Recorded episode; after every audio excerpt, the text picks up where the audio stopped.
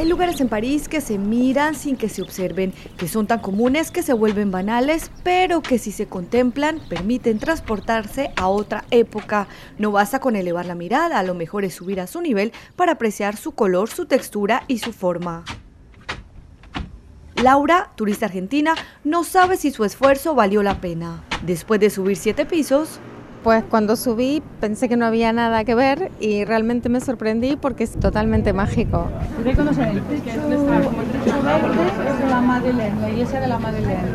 Brigitte, guía turística para hispanohablantes desde hace 20 años.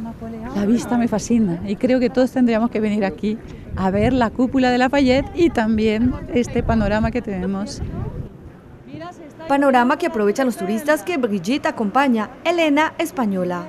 Se pueden apreciar todos los edificios de forma cuadrada y perfectamente alineados, no hay uno que desentone sobre otro. Y se ven más o menos todos la misma altura, excepto los monumentos más antiguos. Pero destacan sobre todo la uniformidad entre todos ellos.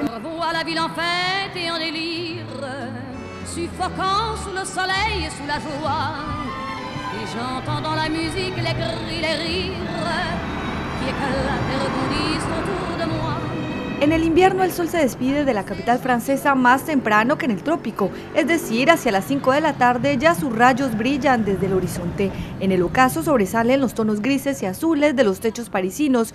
Los más detallistas logran describir lo que para algunos no es tan evidente. Felipe, visitante ecuatoriano.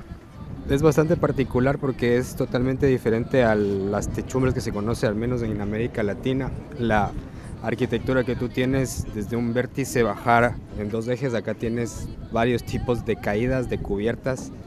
Es interesante también el tema que tienen las ventanitas en los techos. Y algo súper chévere, algo súper eh, particular también acá es el tema de las chimeneas, que vos ves París y prácticamente casi toda Europa, puedes ver siempre las chimeneas de gas de todos los calefactores como ven.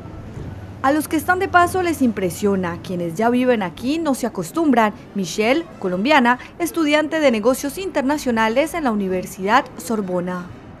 Son más bien cuadrados, no tienen como mucha arquitectura em, suave, por decirlo de alguna manera, son más bien rústicos, como muy rectos todos. De pronto lo que sí tiene más detalle en cuanto al diseño son eh, el montón de diseños que tienen como dentro de ya de las casas, de pues tallados se ve todo muy uniforme y también algo en parte histórico, me explicaban también la primera vez que subí que este tipo de techos con estas ventanitas pequeñas que parecen cuartos chiquitos se llaman bon, que eran antes donde vivían los empleados que trabajaban en los edificios, entonces como que tú veas eso en la ciudad en general es como histórico y te dice mucho de pues cómo pasaban las cosas antes y también cómo han evolucionado.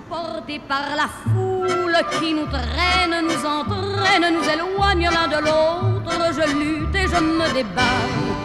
Mais le son de ma voix s'étouffe dans le rire des autres. Et je crie de douleur, de fureur et de rage et je pleure. Edith Piaf, cantante y letrista francesa universalmente conocida como Gorrión por su estilo lírico con voz desgarrada, es patrimonio de París. Canciones como La en Rose, Je ne regrette rien, Milord, L'hymne à l'amour llevan a todos los rincones del mundo un imaginario de la vida en la ciudad luz.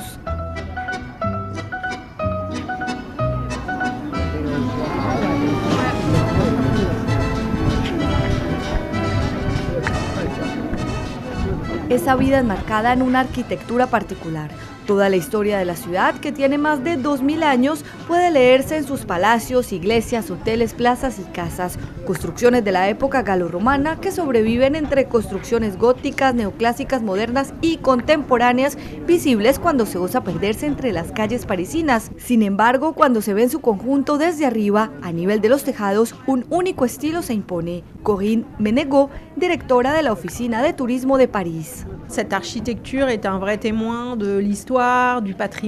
Esta arquitectura es un verdadero testimonio de la historia, del patrimonio, de nuestra cultura parisina, así que son muy simbólicos. Por eso cuando se llega a París y se descubre ese paisaje sobre los techos, es como si se transportaran a otra época.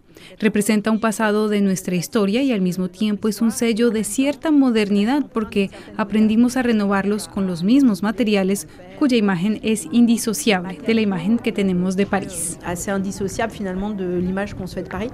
Para tener una vista sobre esos famosos techos existen las azoteas con acceso gratuito como las de Lafayette, Brantôme o el Instituto del Mundo Árabe. También hay unos 20 bares y restaurantes ubicados en el último piso de los edificios. Otra opción es visitar los puntos más altos de la ciudad, Montmartre o el Parque de Belleville en el Distrito 20 noreste de París. Aparte de la parte gráfica e iconográfica de la imagen de la ciudad, también hay un verdadero conocimiento, una habilidad, un arte. Local. Nosotros promovemos todos esos oficios artesanales a través de lo que llamamos París local, algunos saberes ancestrales y otros muy modernos practicados por artesanos que han elegido París para perpetuar su forma de trabajar, sea en el diseño, la moda, la cocina, en este caso en la restauración de los techos. Son habilidades que se hicieron en un momento dado con gente apasionada que amaba su oficio y lo comparten con otros. Qui ont aimé leur métier et qui ont partagé ça en créant ces toits de Paris.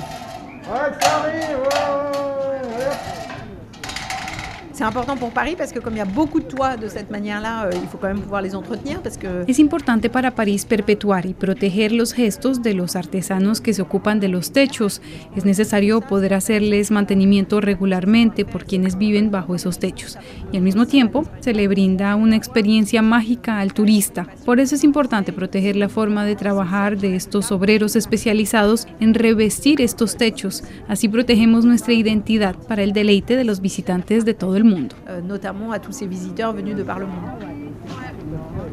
Cyril Venturini, director de la Louisiane SA, empresa especializada en techos, fontanería y climatización, figura entre los grandes nombres de la profesión. Entre sus trabajos se destaca la restauración de techos emblemáticos como el del Templo del Amor del Palacio de Versalles y el mantenimiento del tejado del Museo de Orsay. Después de pasar 30 años sobre los tejados, Cyril baja a nivel de la calle su oficio en una tienda llamada Les Toits de Paris, en español, Los Techos de París. Tuve la idea de crear esta tienda para que la gente viera lo que es el oficio de techador, del obrero que coloca revestimientos de zinc. Quise bajar los tejados al nivel de la calle, demostrar a los transeúntes el trabajo de los techados, el trabajo que se hace todos los días allá arriba para mantenerlos y repararlos, porque datan de la época del barón Osman. Une période qui correspond au baron Haussmann. El barón George Eugène Usman, prefecto del SENA a mediados del siglo XIX, supervisa una serie de proyectos de obras públicas necesarias para la salud, el transporte y la vivienda de la creciente población de la época. Ayuda a la reconstrucción de la ciudad bajo las órdenes del emperador Napoleón III. Desde 1853 hasta 1870, Usman instala nuevas tuberías de agua y alcantarillado. Surgen las estaciones de tren, así como los amplios bulevares reconocibles por los edificios de apartamentos color crema al lado y lado de las avenidas.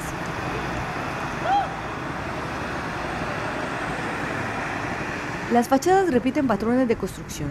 Su color se debe a la piedra caliza luteciana de origen local, uno de los materiales más utilizados en la capital francesa, donde actualmente viven 2 millones de personas, según datos del Instituto Nacional de Estadística y de Estudios Económicos de Francia.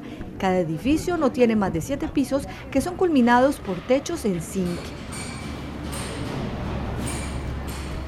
On a pu travailler le zinc à partir du moment où on a réussi le laminer. Pudimos trabajar con el zinc cuando conseguimos laminarlo, es decir, aplastar el zinc, y esto fue posible gracias a la revolución industrial del siglo XIX. Antes, los tejados se hacían con tejas o plomo, y el zinc, siendo más barato y fácil de trabajar, permitió democratizar la construcción de lo que se conoce como el ático de mansart. Es decir, una parte del tejado es plana y otra es vertical. L'autre partie qui est verticale. Estos techos son abuhardillados de cuatro lados, tienen una inclinación pronunciada con un ángulo de 45 grados. Ahí albergan pequeñas habitaciones de unos 10 metros cuadrados, reconocibles por sus pequeñas ventanas de marco blanco. En uno de estos espacios pasa sus primeros años de vida Frédéric Cordier. Tuve la suerte de crecer en un ático parisino, así que literalmente siempre estuve acompañado de zinc. Muchas veces me regañaron por subir al tejado con amigos a jugar a los policías y los ladrones, imitando las películas de acción de John Paul Belmondo. Esos tejados fueron mi infancia y mi adolescencia. Por eso también cuando debí elegir un oficio, estaba seguro de que quería ayudar a conservarlos. Los tejados nos protegen de la lluvia, de la nieve y ahora, con la creciente polución, pasaron de durar 80 años a unos 50. Cuando camino, siempre miro para arriba, los contemplo, los analizo y espero que la gente ahora haga lo mismo porque hay quienes viven en barrios con techos hermosos, pero ni los ven.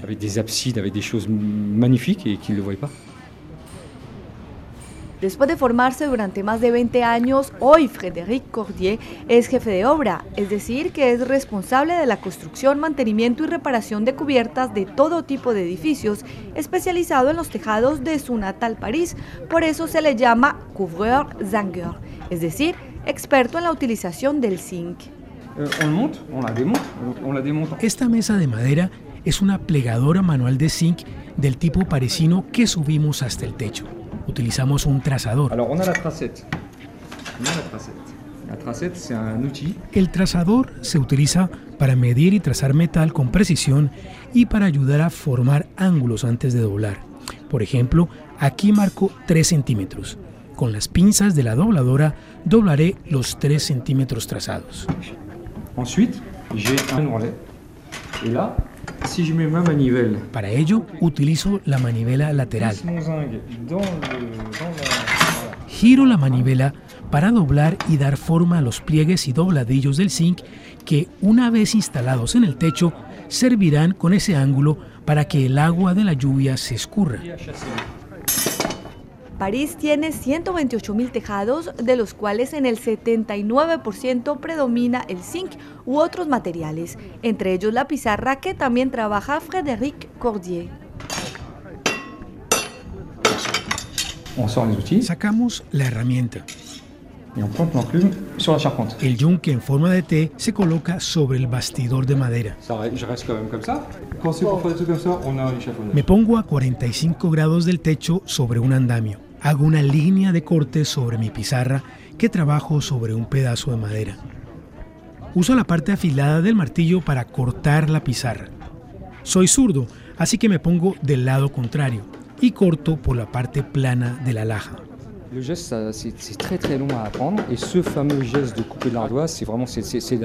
Lleva mucho tiempo aprender este gesto para cortarla de manera manual, pero es la base de nuestro oficio de pizarreros. Cuando le doy la forma que deseo, uso un ganchillo en cobre para colgar el pedazo de pizarra al tejado. Con el martillo lo golpeo un poco para que quede alineado con los demás.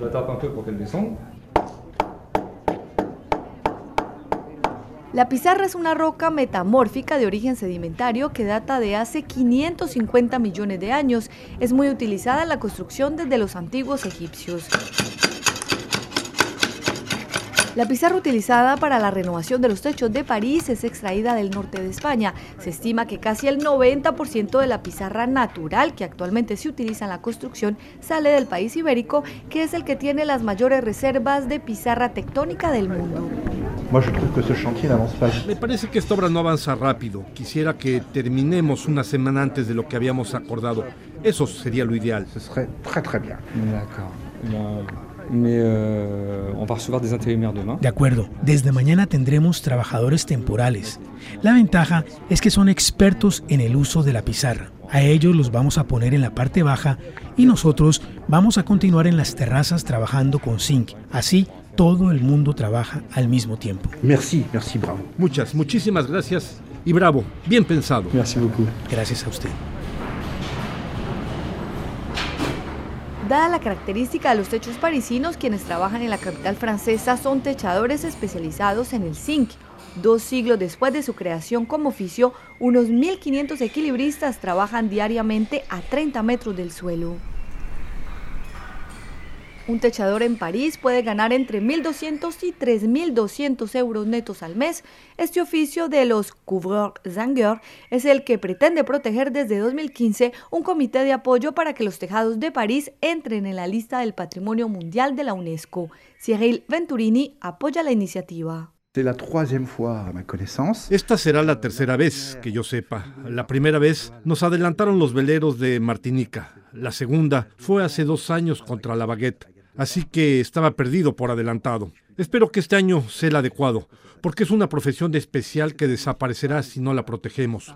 Hoy en día es difícil contratar, por eso es importante poner el foco en nuestro oficio, para ayudarnos a encontrar techadores. Y también creo que París es zinc, es un material emblemático de una época, de la edad de oro de París y de una habilidad de construcción más bien única. Et euh, aussi d'une technicité qui est un peu qui est unique. Venturini abre una puerta a su universo en la tienda Les Toits de Paris, los techos de París. Constance Allard, encargada del diseño y la puesta en marcha del lugar.